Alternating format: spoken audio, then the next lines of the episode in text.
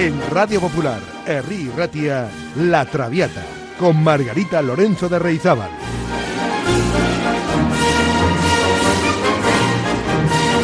Pasión por la lírica.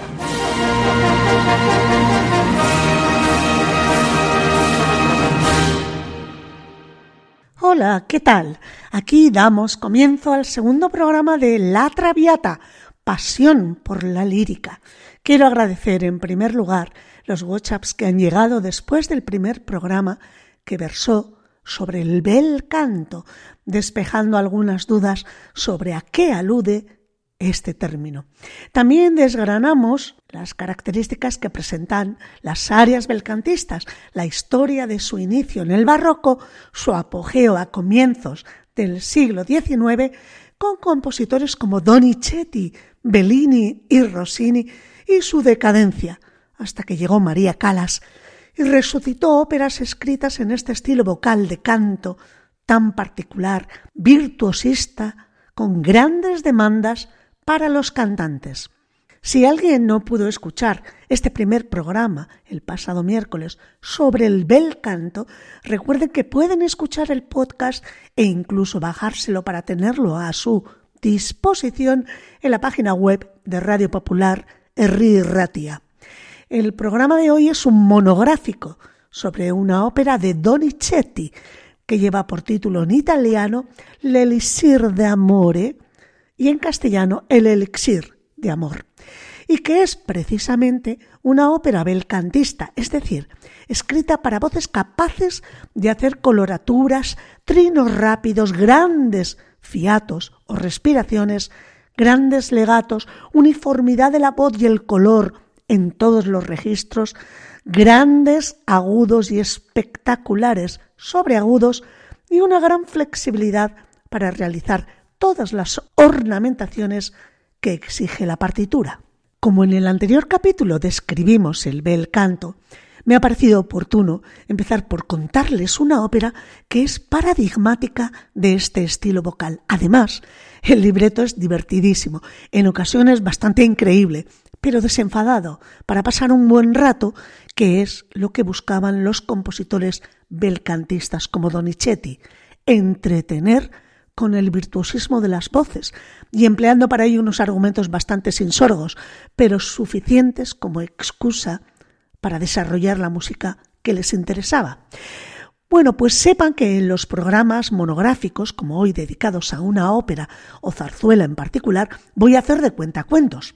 Y vamos a seguir la ópera como si estuviésemos en el teatro viendo una representación, imaginando los decorados y las situaciones más relevantes. Si cierran los ojos podrán ver el escenario y podrán ver y sentir a los cantantes. Yo voy a intentar suministrarles el argumento de un modo cercano, entreverando algunos datos interesantes del estilo del compositor o impresiones personales, permítamelo, sobre el trasfondo de los personajes que voy describiendo. En otros programas de la Traviata, cuando no sean monográficos, trataremos temas diversos de interés, como por ejemplo las arias más heroicas de las óperas de Puccini, los coros de zarzuela más bonitos, la historia de la ópera en Bilbao desde sus comienzos, allá por el año 1673, en lo que era la Alhóndiga, las óperas rusas tan desconocidas por estos lares, en fin, la vida y milagros de las grandes voces líricas, incluso comparando interpretaciones de la misma obra a cargo de distintos protagonistas. Vamos a convertirnos en escuchantes críticos y con fundamento de lo que oímos. Y un largo etcétera, porque la lírica abarca un campo muy amplio. Pero hoy, como les he dicho, hablamos de el de amore, el elixir de amor. Y empezamos como empiezan todos los teatros musicales, ópera incluida, con la obertura orquestal, es decir, la introducción del espectáculo que la orquesta toca desde el foso del teatro, unas veces con el telón del escenario todavía bajado, pero en otras con el telón ya subido, mostrando el decorado de la primera escena del primer acto de la ópera.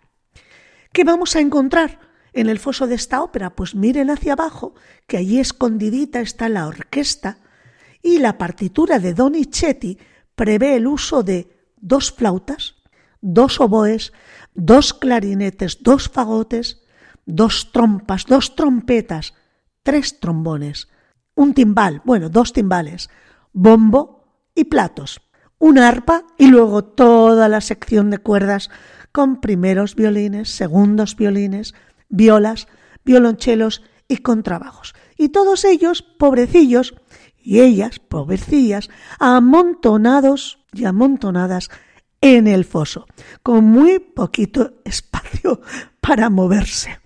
Pero ese es el mundo de la orquesta en el foso. Y silencio, empieza la obertura.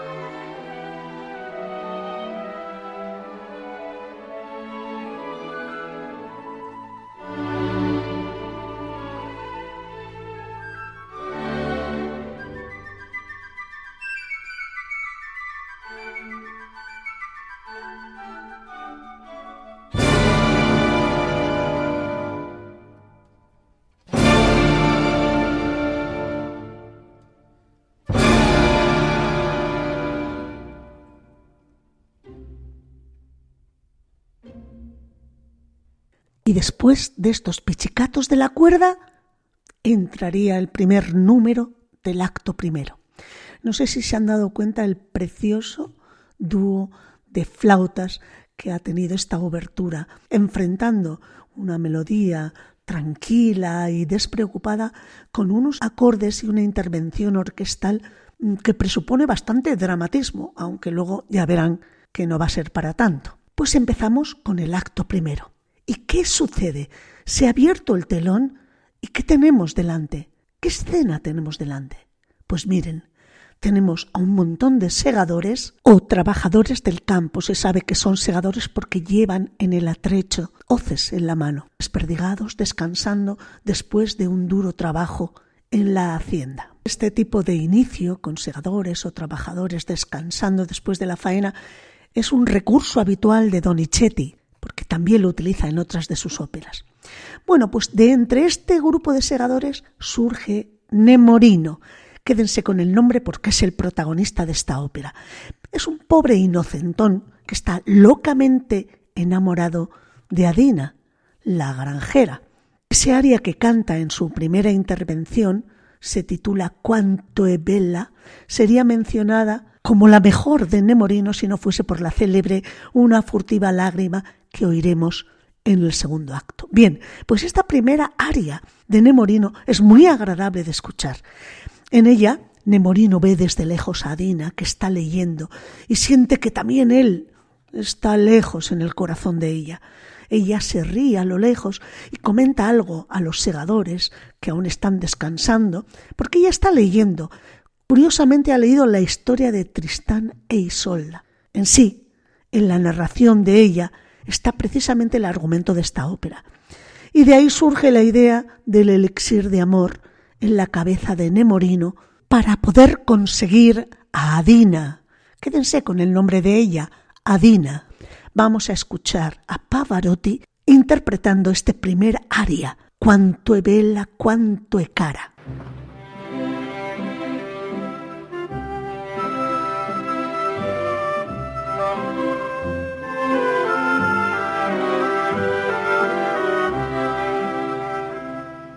Quanto è bella, quanto è cara, più la vedo e più mi piace, ma in quel cor non son capace, lieve affetto ad ispirar.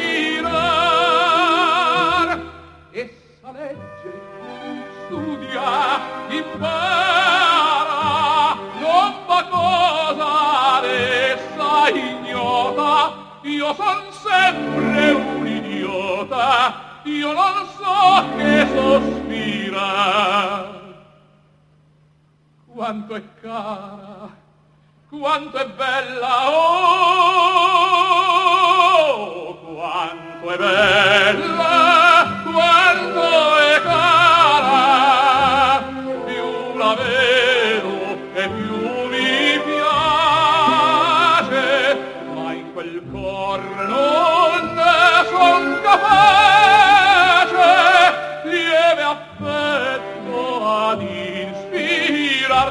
in quel son capace, lieve affetto ad ispirar, in quel son capace, lieve affetto ad ispirar, lieve affetto.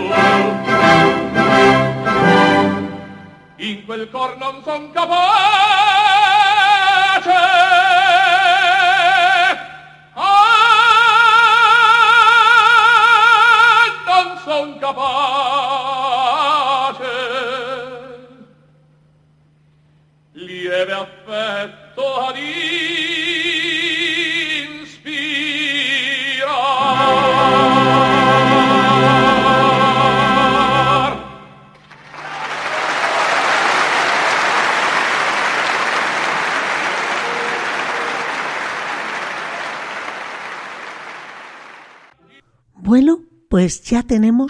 de los personajes principales, centrales de la ópera en escena. Nemorino, el joven campesino enamorado de Adina, que interpreta un tenor, y Adina, la rica terrateniente, que es interpretada por una soprano ligera. Nos faltan dos personajes más importantes. El siguiente entra ahora en escena. Es Belcore, y su voz es la de barítono. Belcore, sargento del ejército, altera un poco la situación en su primera aparición en escena. Su actitud de galán se contrapone con la timidez de Nemorino. En una parte canta su deseo de tener el aplomo de Belcore, al que no le da vergüenza cortejar a Dina. La marcha de los segadores y de Belcore deja solos a ambos jóvenes, a Dina y a Nemorino. El dúo que sigue a continuación es una lucha entre una mujer caprichosa y un hombre enamorado.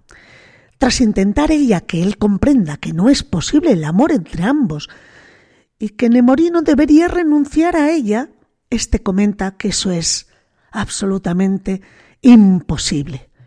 Y el dúo pasa a una segunda fase donde ella le explica su particular concepción del amor y dice, como un clavo saca a otro clavo, así el amor expulsa el amor.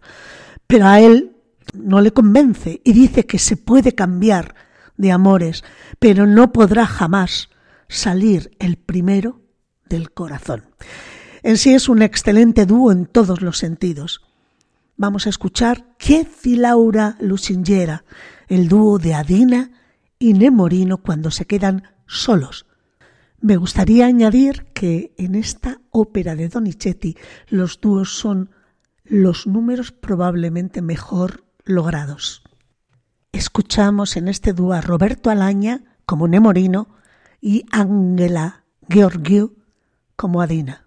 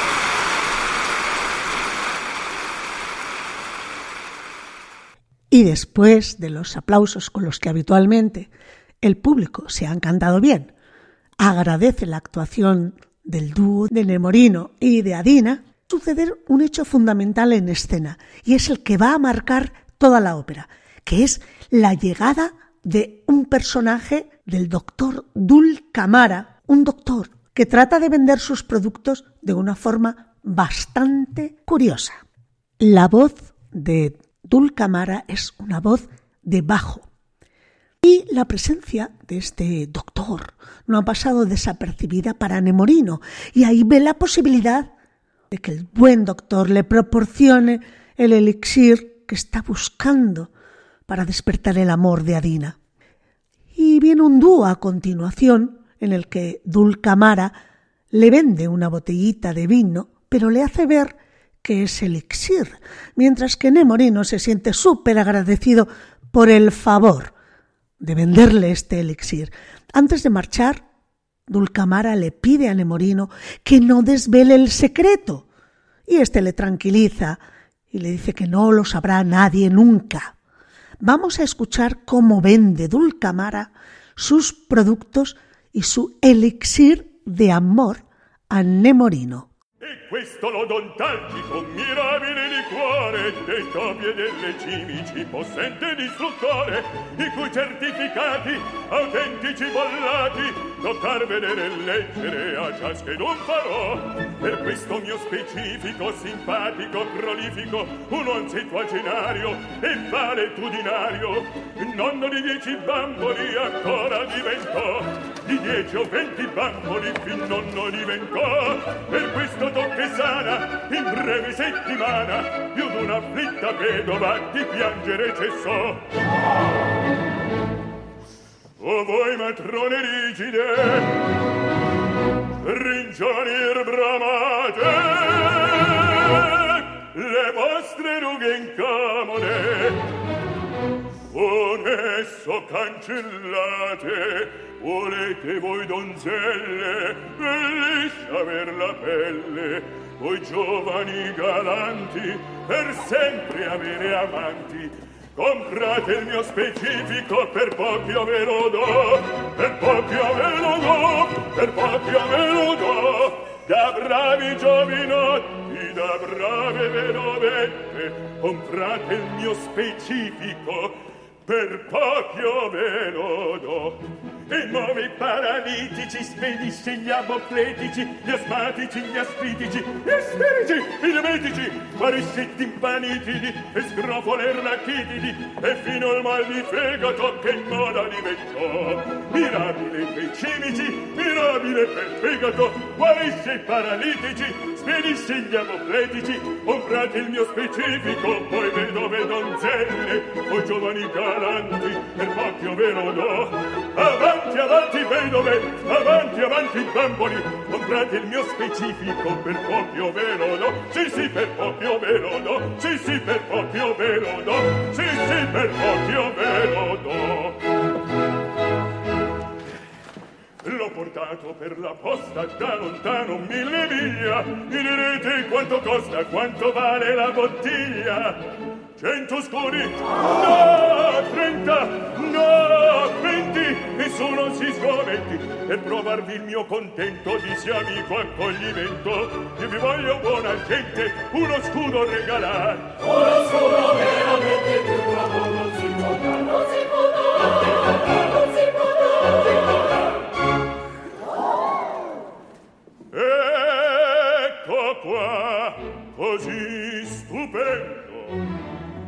Balsamico elisire tutta Europa sa che io vendo niente men di nove lire ma siccome pur palese io son nato nel paese per tre lire a voi lo cedo sol tre lire a voi richiedo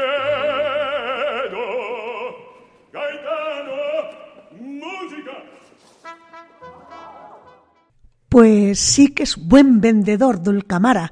Con tanta palabrería ha dejado al pueblo con muchas ganas de comprarle cositas, entre ellas Nemorino. Le compra a Nemorino la botella que él cree que es un elixir de amor, sabiendo que tendrá efectos una vez pasado un día entero, trata infructuosamente de esquivar a Dina para no agobiarla con sus suspiros. El dúo que sigue es curioso, ya que Adina se sorprende porque Nemorino, que siempre está mirándola, de pronto ha dejado de observarla y se ríe de cómo él trata de ignorarla. Nemorino le dice que quiere olvidar el fuego del amor anterior y Adina se muestra sorprendida de este cambio en él, aunque en su interior cree que está fingiendo. Y en ese momento aparece el tercero en discordia, Belcore, con su regimiento, lo cual alegra a Adina, que cree que el sargento le vendrá bien para probar si es cierto o no ese desinterés de Nemorino. Y para darle celos, Adina accede a la petición de Belcore para casarse. Y la cara de Nemorino es un poema. Pero, como él sabe que esa boda no se va a llevar a cabo porque enseguida va a hacer efecto el elixir, pues tampoco se preocupa demasiado. El regimiento, de pronto, es comunicado de que tiene que partir a la mañana siguiente, con lo cual se aceleran los hechos, es decir, se tiene que casar al día siguiente. Bueno, Nemorino muestra su verdadera cara en el momento en el que le ruega a Dina que por favor que se lo piense, que puede arrepentirse al día siguiente, y le canta un aria maravillosa que lleva por título el comienzo del texto. Adina, credimi, Adina, créeme.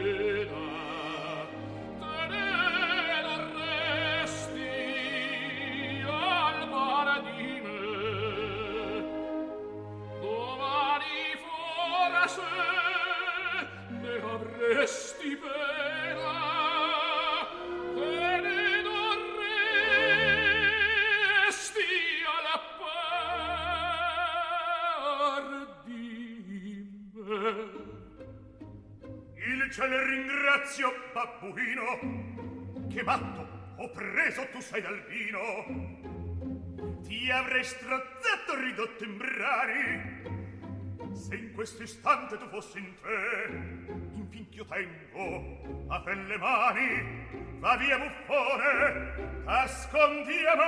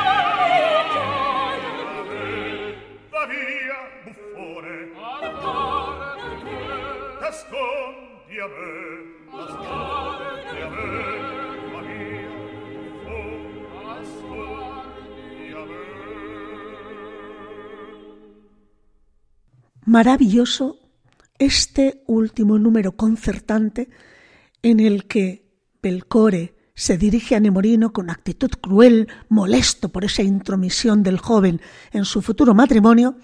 Al mismo tiempo, Adina interviene tratando de frenar la violencia de Belcore y Nemorino desquiciado pidiendo piedad al doctor que a ver si hace el efecto rápido ese elixir y el resto de segadores que están observando la escena se marchan para celebrar la boda y el banquete de esa noche. Número concertante maravilloso. Y así acaba el primer acto. Ahora es el momento de bajar el telón y descansar un poquito. Volvemos con el segundo acto. En el segundo acto, al subir el telón, vemos otra escena. Es el interior de la granja. Ya no estamos en el exterior, en el campo. Bien, se celebra el banquete, el coro canta, con toda la pompa en el interior de la granja, pero con la ausencia de Nemorino, lo que provoca pesar en Adina, que desea mofarse un poco más del pobre Nemorino. Del banquete vale la pena escuchar la cancioncilla a dos voces de Dulcamara que canta junto a Adina. Es la niña gondoliera e il senatore Tredenti. Esta cancioncilla es en realidad una barcarola. La nina gondoliera e il senator Tredenti. Barcarola due voci. Attenti.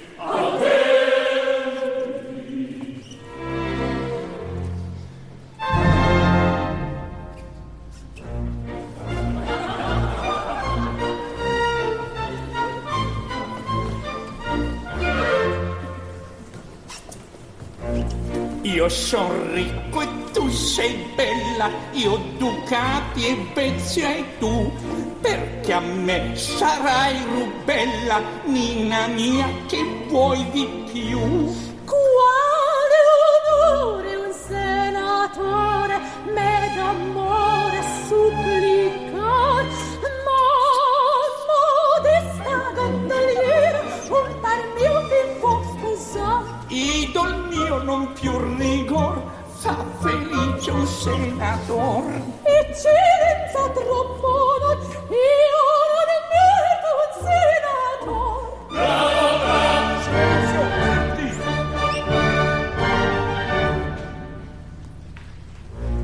Adorata barcarola, prendi l'oro e lascia amor. Lieve questo, lieve vola, pesa quello e resta ognor. Quale onore un senatore me d'amore supplicar, ma t'ha un giovinetto e mi piace può sposar. Idol mio non più rigor, fa felice un senator. Eccellenza troppo non far felice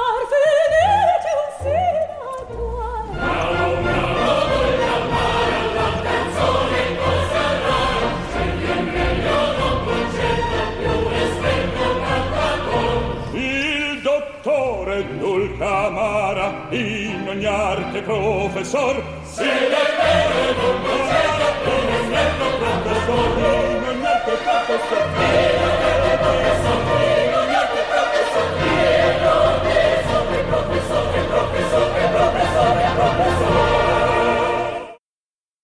Bueno, pues resulta que se termina el banquete y eso que aún no se han casado. Eh, bueno, pues se ha terminado el banquete y se han marchado todos menos el doctor Dulcamara. Y aparece Nemorino que le pide desesperado otro frasco de elixir porque va a ser necesario que el efecto se anticipe. Pero el doctor le dice que antes tiene que pagar. Es imposible porque Nemorino había entregado todo el dinero que tenía por el anterior frasco. Al final el doctor se apiada y le dice que bueno, que le va a esperar un cuarto de hora para que reúna dinero Nemorino. Belcore, que ha oído desde lejos que su rival está necesitado de dinero, trata de meterlo en el ejército con el objetivo de alejarlo de Adina, a lo que Nemorino en principio se niega. Pero como Belcore le insiste en que en el regimiento encontrará más amores y tendrá dinero contante y sonante, pues, pues bueno, pues al final Nemorino reconsidera su negativa y acaba aceptando su entrada en el ejército ante la alegría de Belcore. La escena siguiente parece estar un poco fuera de lugar, pero sucede un hecho revelador. Al parecer, nadie sabe cómo, Nemorino se ha convertido en el hombre más rico del lugar, porque su tío ha muerto y le ha dejado una gran herencia, lo que hace que sea objetivo de todas las mujeres. Nemorino, que no conoce la noticia, otra cosa también rara, lo sabe todo el pueblo, menos él. Y, bueno, tampoco lo sabe Adina, pues vuelve con otro frasco de elixir que ha podido comprar finalmente y se siente sorprendido que primero Janetta, una de las, de las eh, segadoras, y después el resto de las mujeres de la granja, uy, empiezan a seducirlo. Y él cree que es que el elixir está produciendo efectos y desea que sea así con Adina también, que aparece después de frustrarse la boda. ¿Y por qué se ha frustrado? Porque Adina aparentemente ante el notario no ha dado el sí. Y claro, Adina ve rodeado a Nemorino de mujeres. Entonces se queda un poco, en fin, extrañada. Y Adina comenta con el doctor Dulcamara, que aún no ha partido, que está anonadada por el éxito de Nemorino ante las mujeres. Y es entonces cuando el doctor le revela lo del elixir de amor, los sacrificios y el sufrir del joven para poder obtener el amor de una mujer, el de ella. Y entonces es cuando Adina empieza a creer de verdad que el amor que siente Nemorino es cierto y que ella ha sido injusta. Y entonces, por arte de Birli Birloque, ella está dispuesta a quererlo. Se lo demuestra a lo largo de un maravilloso dúo titulado Una tenera occhiatina, en el que ella no necesita del elixir para encandilar al joven.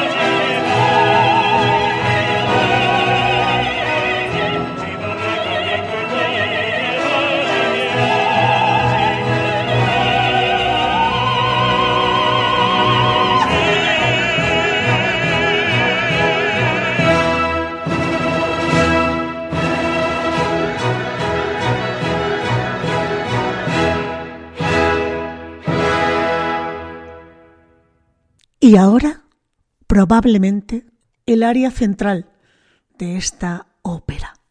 Un área de Nemorino lleva por título Una furtiva lágrima.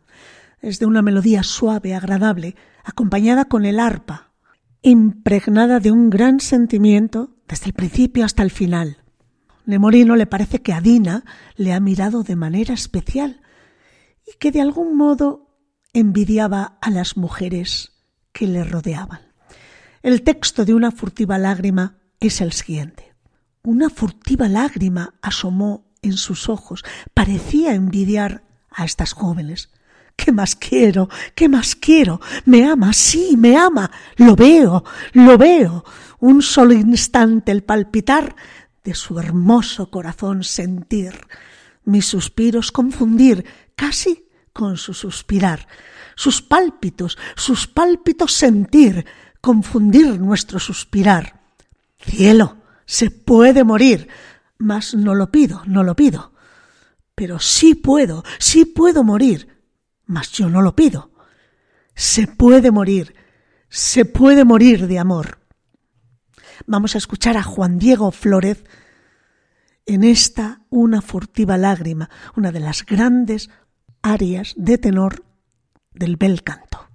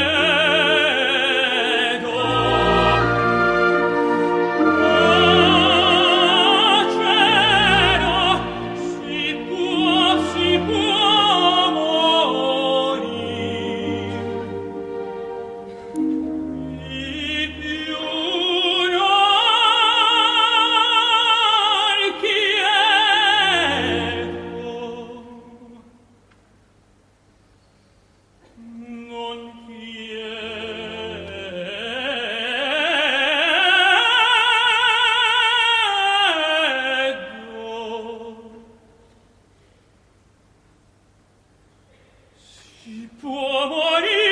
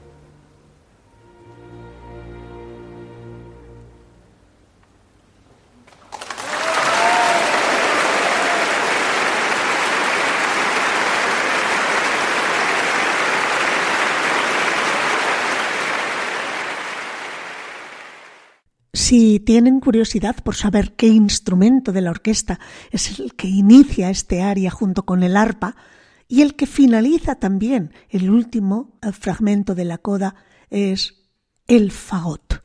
¿Qué sucede ahora? Pues se encuentran Adina y Nemorino. La aparición de Adina o el tratamiento de Adina es en principio un poco fría. De hecho, el joven se muestra sorprendido porque creía que ella iba a revelarle su amor, pero explota finalmente y le dice que conoce el contrato que ella había negociado con Belcore para no entrar en el regimiento. Nemorino le dice que prefiere morir soldado antes que no ser amado y engañado por el doctor. Es decir, Nemorino finalmente se entera de todo y ella no puede negar la evidencia. Confiesa su amor por él y su deseo de hacerle feliz.